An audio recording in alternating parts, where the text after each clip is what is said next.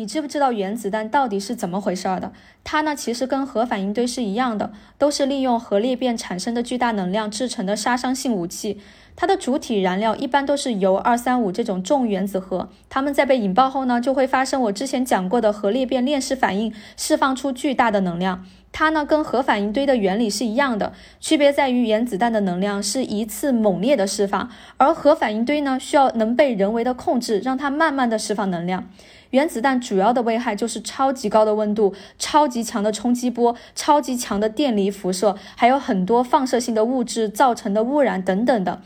这就是原子弹。